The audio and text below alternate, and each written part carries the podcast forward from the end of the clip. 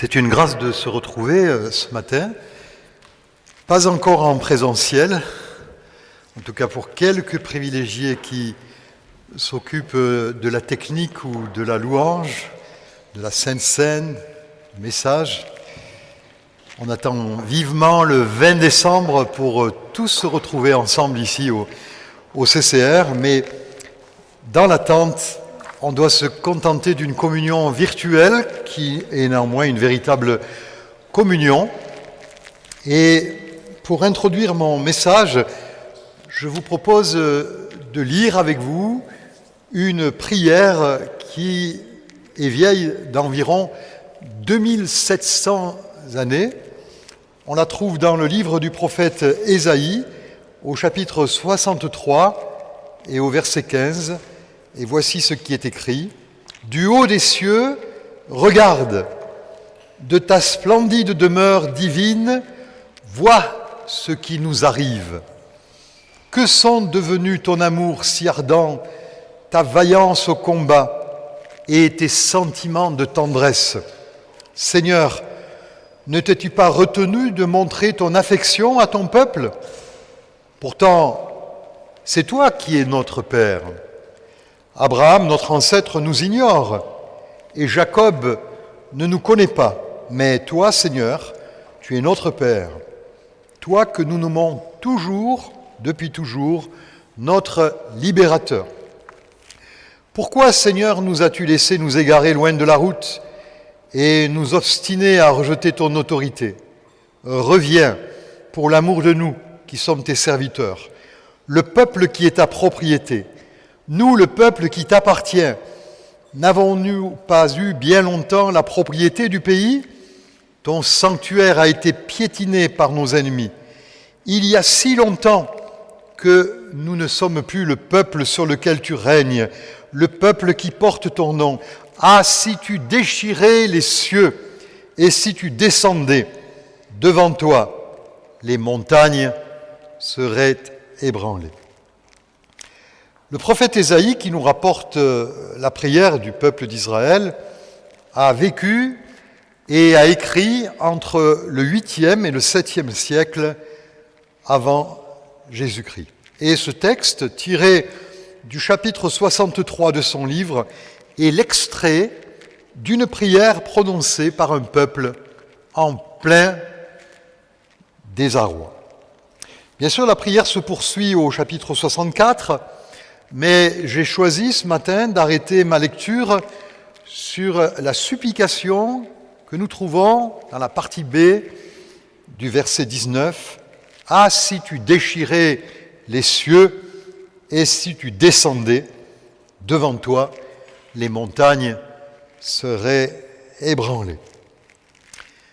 Ne trouvez-vous pas que ce cri de détresse pourrait parfaitement s'appliquer ici et maintenant à notre société, surtout avec cette crise sanitaire qui n'en finit pas.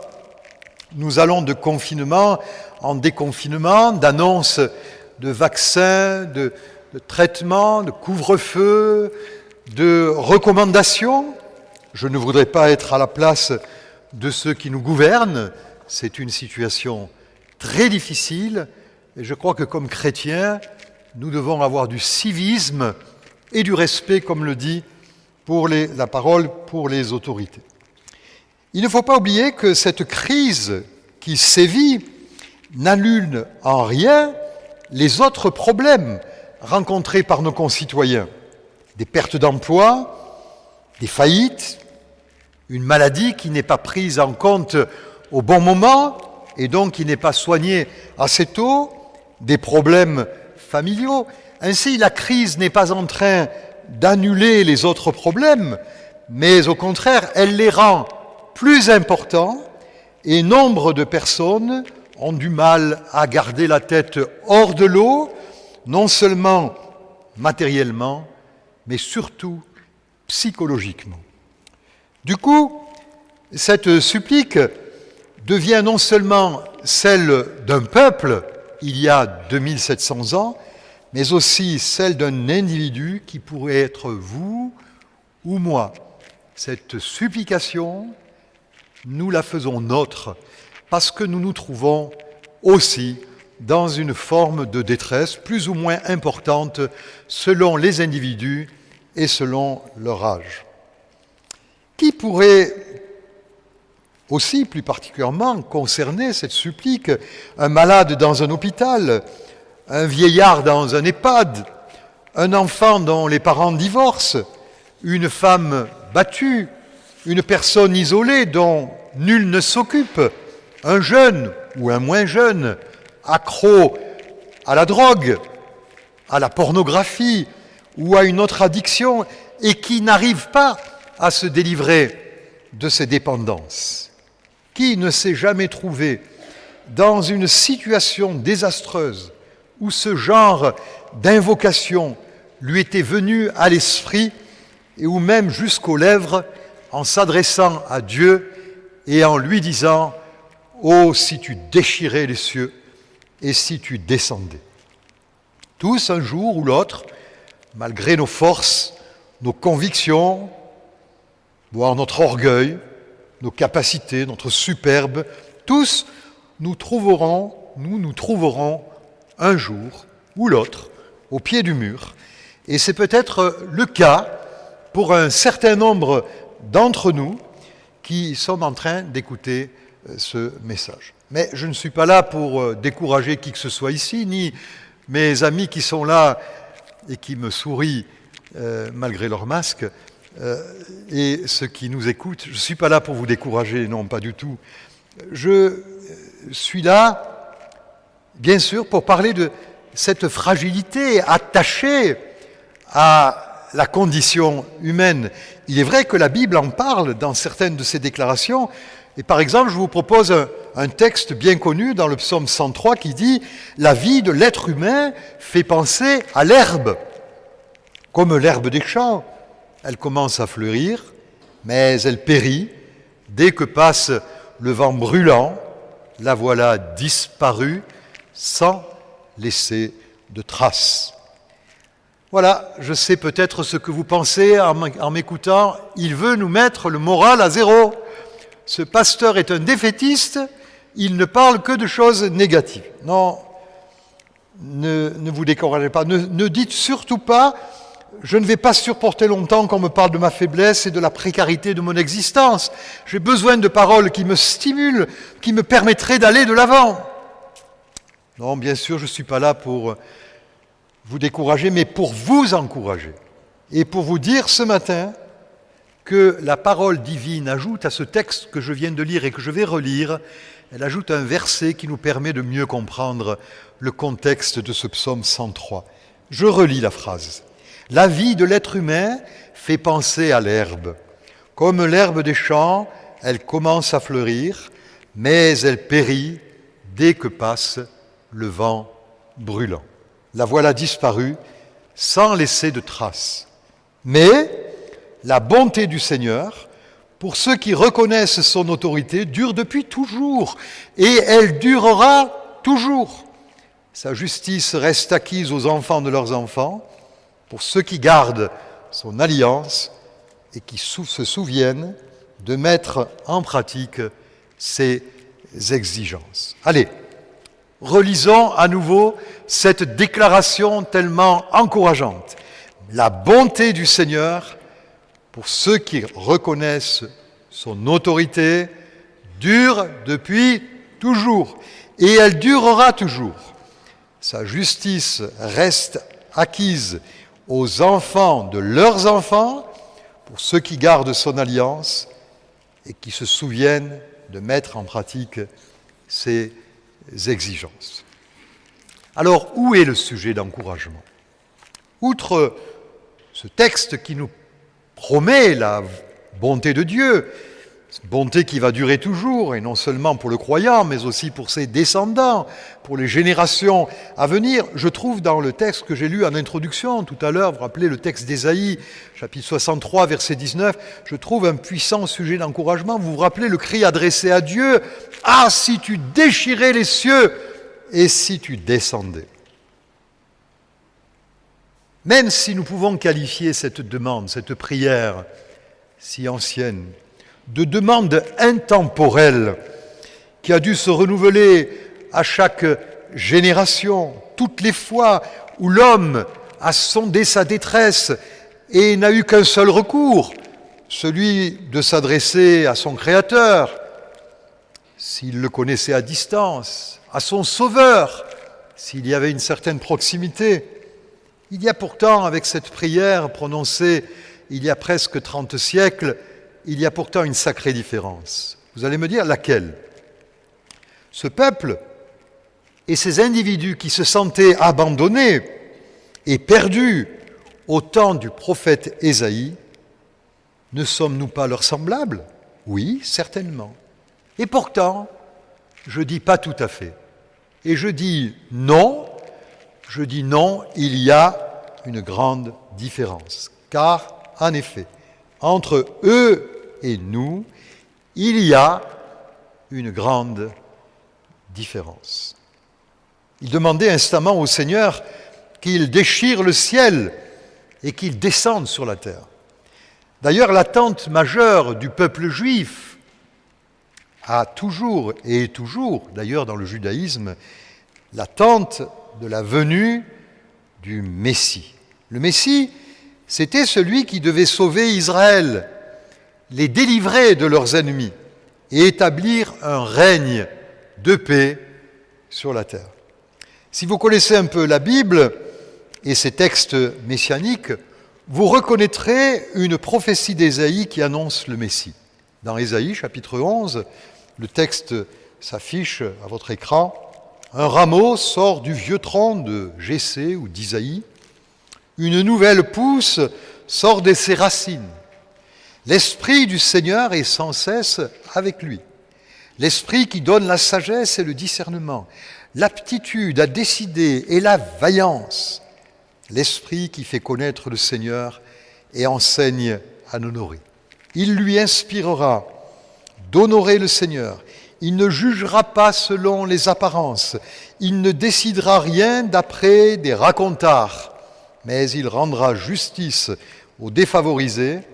Il sera juste pour les pauvres du pays. La grande différence entre ce peuple d'il y a 27 siècles et nous aujourd'hui, c'est que depuis, ce cri de détresse, cette prière qui est montée vers Dieu, a été exaucée. Oui, vous m'entendez bien, le cri de ces croyants a été entendu.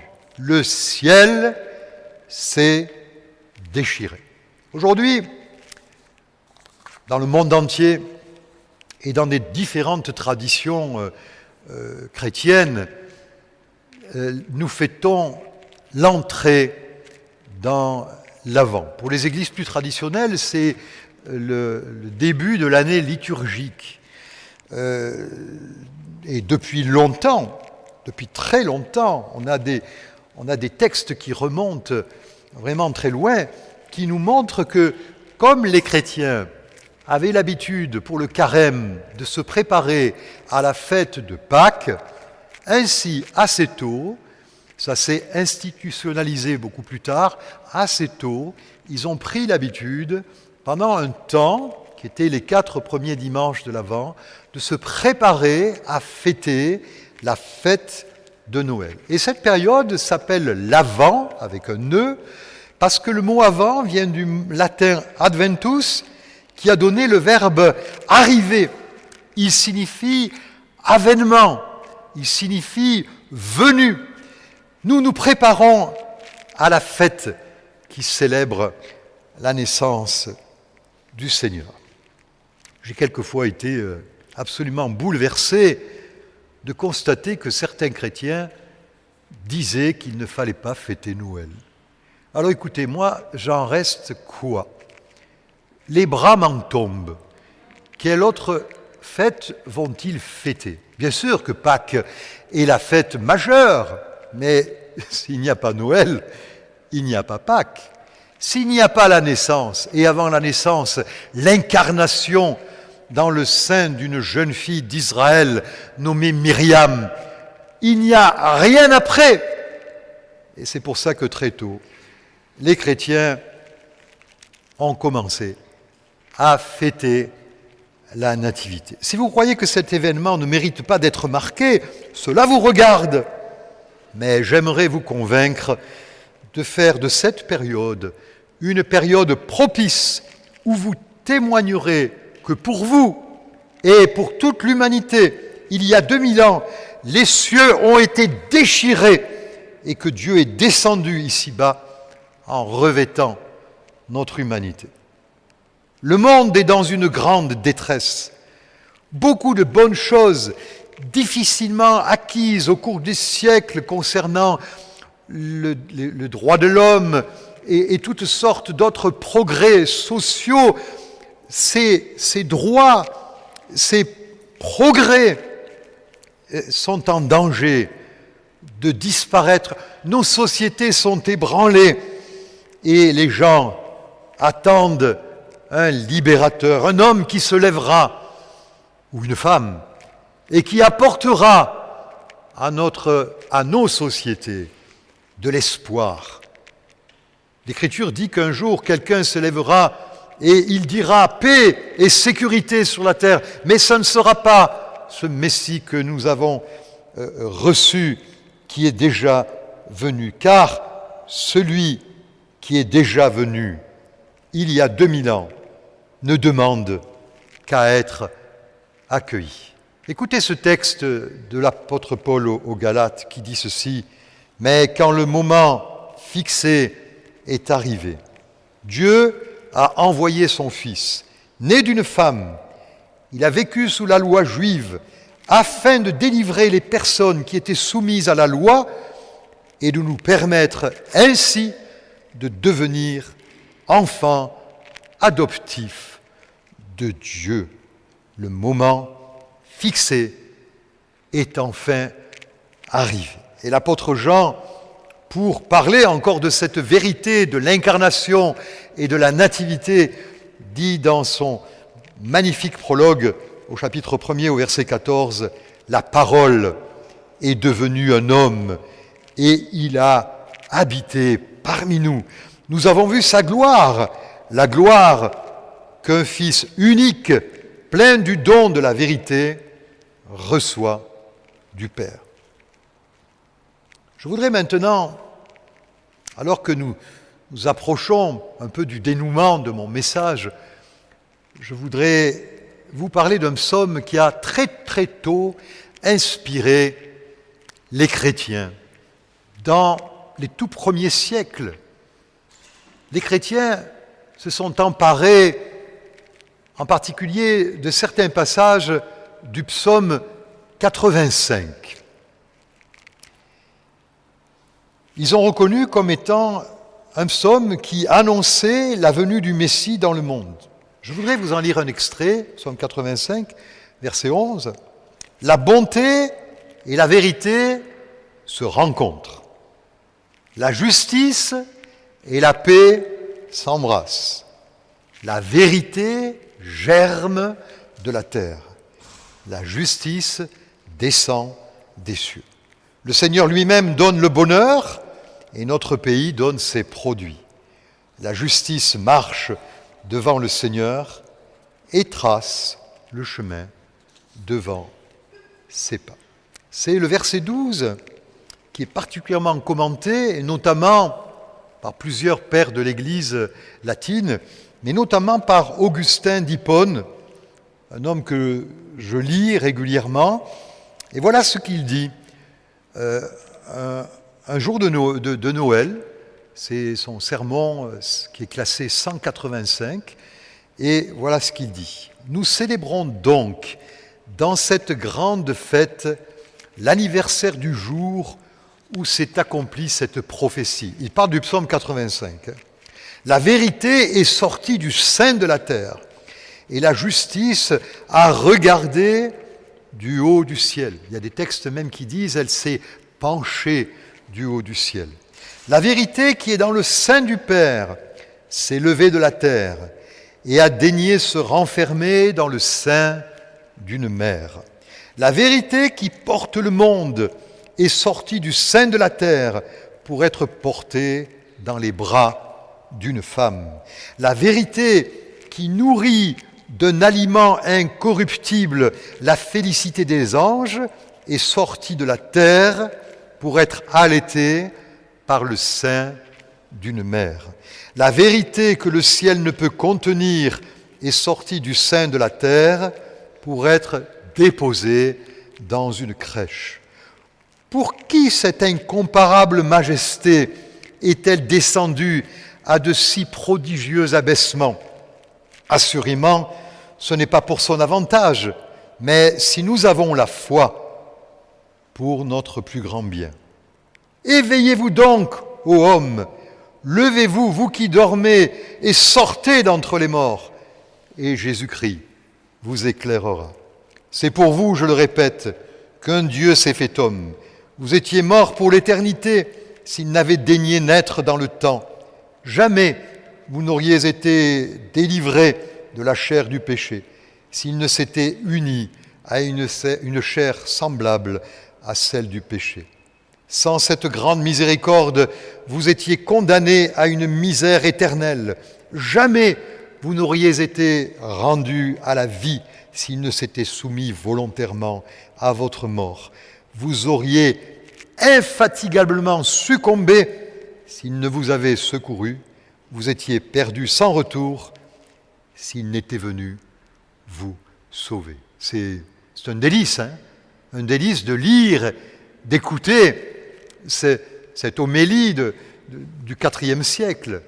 Oui, oui, ce que nous faisons en fêtant la nativité, c'est que nous fêtons le mariage en cette, cette terre d'où germe la vérité et ce ciel qui se penche, qui se penche pour regarder la création. Oui, le ciel s'est déchiré pour que la vie descende ici-bas sous la forme de l'un d'entre nous.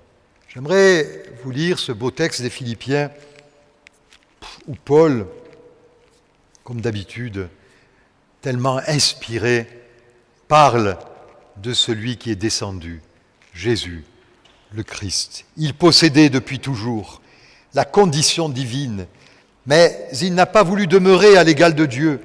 Au contraire, il a de lui-même renoncé à tout ce qu'il avait et il a pris la condition de serviteur. Il est devenu un être humain parmi les êtres humains et il a été reconnu comme un homme. Il a accepté d'être humilié et il s'est montré obéissant jusqu'à la mort, la mort sur une croix. C'est pourquoi Dieu l'a élevé à la plus haute place et lui a donné le nom supérieur à tout autre nom. Il a voulu qu'au nom de Jésus, tous les êtres dans les cieux, sur la terre et sous la terre se mettent à genoux et que tous reconnaissent publiquement le Seigneur, c'est Jésus-Christ, pour la gloire de Dieu le Père.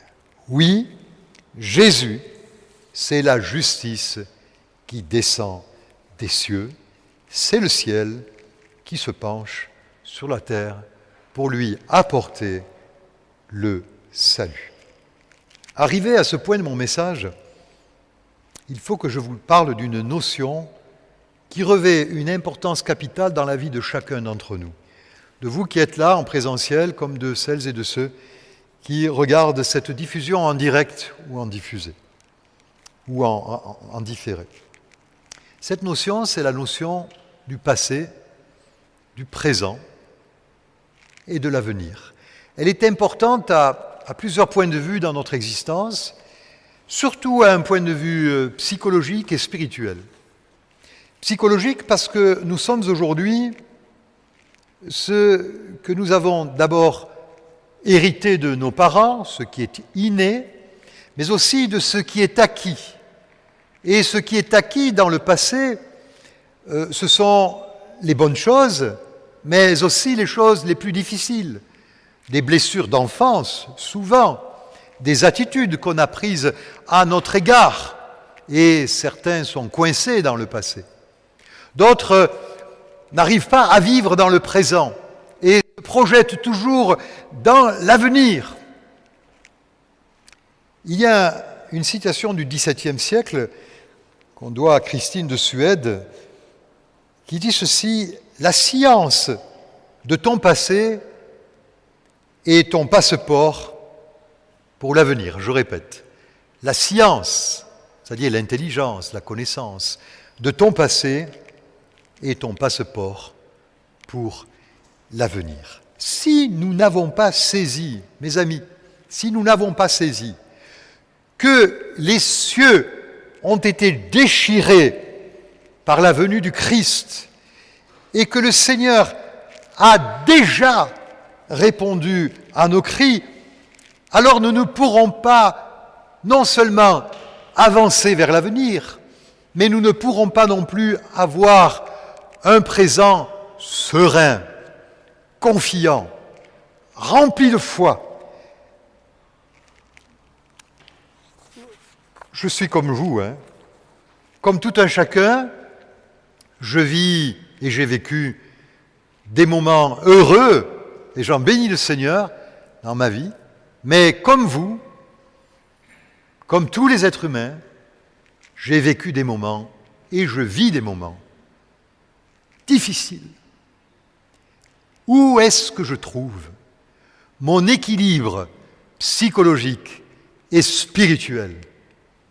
Pourquoi, face à de mauvaises nouvelles, face à des situations que je n'aurais jamais imaginé vivre, pourquoi mon équilibre n'est pas bousculé?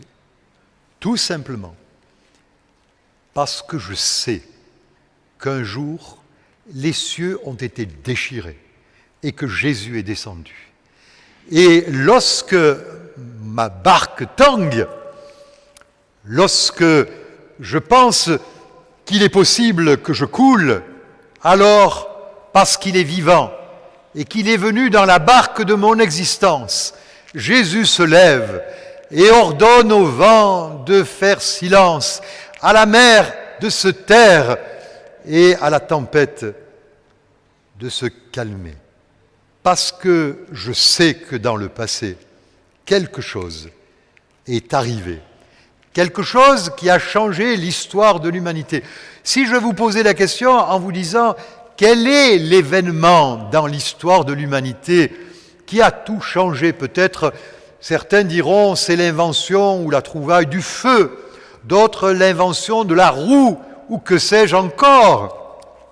Moi, je vous le dis, et tous les chrétiens du monde pourraient vous le dire, ce qui a changé la face du monde, c'est que les cieux se sont déchirés et que Jésus est descendu ici-bas pour nous donner de l'espérance, de la joie, la paix du cœur, le pardon du péché, la vie éternelle, le don du Saint-Esprit, un équilibre dans la tempête et dans les difficultés. Ce que Dieu a fait dans le passé et que nous célébrons chaque année est la clé de notre présent et de notre avenir.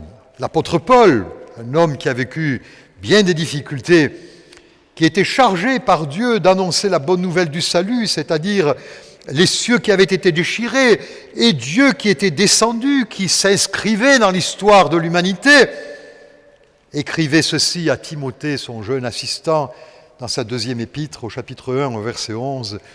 Dieu m'a établi comme messager et apôtre pour renseigner cette bonne nouvelle. Et pour cela, et c'est pour cela que je subis ces souffrances. Mais je suis sans crainte. Voyez là, cette combinaison à la fois d'épreuves et de paix. Je suis sans crainte. Car je sais en qui j'ai mis ma confiance et je suis convaincu qu'il a le pouvoir de garder ce qu'il m'a confié jusqu'au jour du jugement. Voyez combien il était confiant sur la solidité de sa foi, sur son présent et sur son avenir. Son passé de persécuteur de l'Église avait été réglé, il avait rencontré celui qui avait déchiré les cieux et qui était descendu, et c'est grâce à cette expérience qu'il était devenu non seulement un homme nouveau, mais un puissant serviteur de Dieu.